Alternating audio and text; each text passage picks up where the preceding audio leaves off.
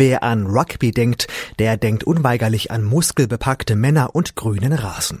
Aber Rugby geht auch anders, um genau zu sein, woanders, nämlich unter Wasser. Ja, ihr habt richtig gehört, Unterwasser-Rugby, das gibt's wirklich und zwar auch am KIT. Jeden Donnerstag treffen sich sowohl Männlein als auch Weiblein in der Wassersporthalle des KIT. Dann heißt es tief Luft holen und abtauchen. Wie man sich ein Rugby-Match unter Wasser vorzustellen hat, das hat Radio KIT-Reporter Frank Winkler erfahren.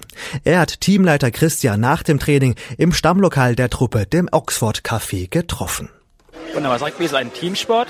Darum geht es, um im Endeffekt einen Ball in einen Korb zu bringen. Der Korb findet sich auf dem Boden und der Ball ist mit Salzwasser gefüllt. Deswegen spielen wir unterhalb vom Wasser, weil der Ball nach unten sinkt. Wir haben normalerweise einen festen Torwart, der bewacht das Tor. Der hat auch noch einen Wechsler, weil er muss irgendwann Luft holen, weil das Tor ja auf dem Beckenboden steht. Ähm, das heißt, es gibt jede in zweimal. Und dann gibt es neben dem Torwart noch einen Verteidiger.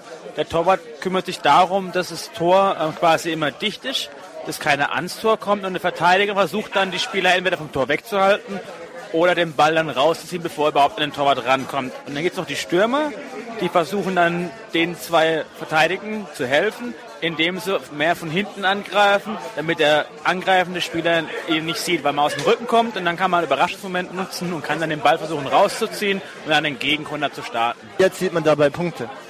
Ähm, jedes Tor gibt nachher quasi einen Punkt und ähm, ist wie im Fußball auch. Wenn ich das Spiel gewonnen habe, bekomme ich drei Punkte. Wenn ich unentschieden habe, bekomme ich einen Punkt. Da wird den Punkt also geteilt. Wenn ihr auch Mannschaften habt, gegen die ihr spielen könnt, wie verhält sich das? Gibt es da eine eigene Liga oder spielt ihr einfach nur so gegeneinander? Also wir spielen natürlich in jedem Training gegeneinander.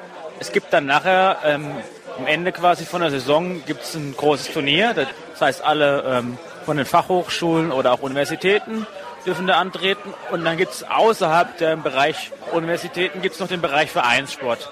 Da gibt es dann mehrere Ligen, da gibt es dann landesweite Ligen, die Bezirks- und Landesliga. Es geht aber auch höher in die Bundesliga, die dann nachher wieder aufgeteilt wird in drei Gebiete, damit die Fahrtkosten entsprechend gering bleiben, weil es ein Amateursport ist.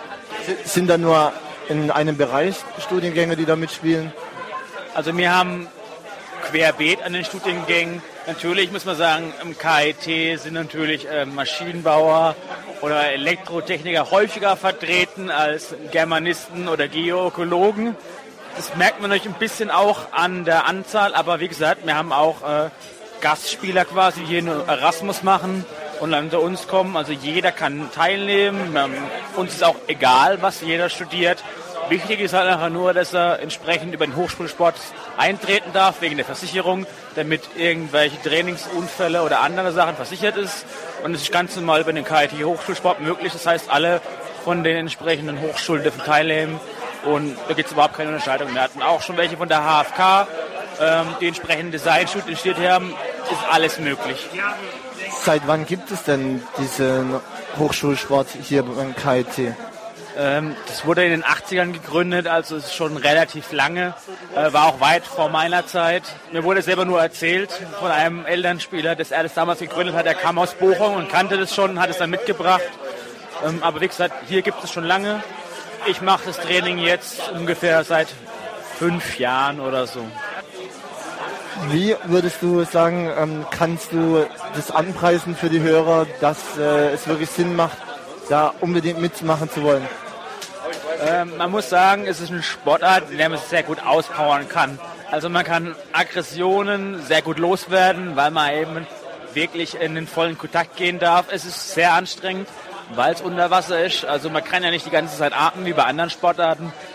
Nebenbei ist es auch noch eine ganze Komponente, die 3D einbezieht. Das heißt, es muss auch ein bisschen was im äh, Intelligenz im Kopf quasi angesprochen werden, weil man kann halt von jeder Richtung angegriffen werden man kann auch in jede Richtung ausweichen und so. Das muss man am Anfang erstmal ein bisschen reinbekommen. Am Anfang ähm, kann man sich nicht vorstellen. Da ist man halt eher die 2D-Sportarten gewohnt, wo man halt in zwei Richtungen rennen oder laufen kann oder so. Und das kommt dann mit der Zeit und irgendwann äh, geht es einem einfach in Fleisch und Blut über. Und ich war früher auch Sachen gemacht wie Tauchen oder so, aber äh, nur Bahnschwimmen finde ich relativ langweilig. Und ist natürlich gut für die Kondition, aber irgendwo ist halt dann so eine Spielkomponente doch nochmal geiler. Sagst, man kann gut die Aggression loswerden. Geht es dann überhaupt fair zu? Es geht auf jeden Fall fair zu. Ähm, wir haben in richtigen Ligaspielen oder auf Turnieren zwei Schiedsrichter im Wasser. Die haben dann Presslufttauchgeräte, können also die ganze Zeit unter Wasser bleiben. Und wir haben außerhalb vom Spielfeld dann noch einen Schiedsrichter stehen und die haben alle einen Drücker, wo sie über eine Hupe quasi Signale ausgeben können, die dann alle Spieler unter Wasser hören. Und Fouls, wenn es welche gibt, werden natürlich entsprechend gehandelt über Strafzeiten oder auch, man kann auch einen dauerhaft hinausstellen, wenn sie einer total daneben nehmen würde. Und wie gesagt, große Verletzungen sind eigentlich selten. Kratzer kommen natürlich vor, Fingernägel, wo einer nicht richtig geschnitten hat oder so. Ja, da kann man sich ein bisschen aufreißen. Wirklich schmerzhaft ist eigentlich selten. Okay, und wann trainiert ihr immer? Wir trainieren hier in der Uni immer donnerstags. Wir fangen an um 18 Uhr bis 19.30 Uhr genau. Im Sommersemester haben wir eine andere Zeit, aber das kann man alles über den Hochschulsport rausfinden. Da gibt es ja die Hochschulsportkurse und dann einfach unter was Rugby anklicken und dann kann man Kontaktadressen finden und auch die Uhrzeiten.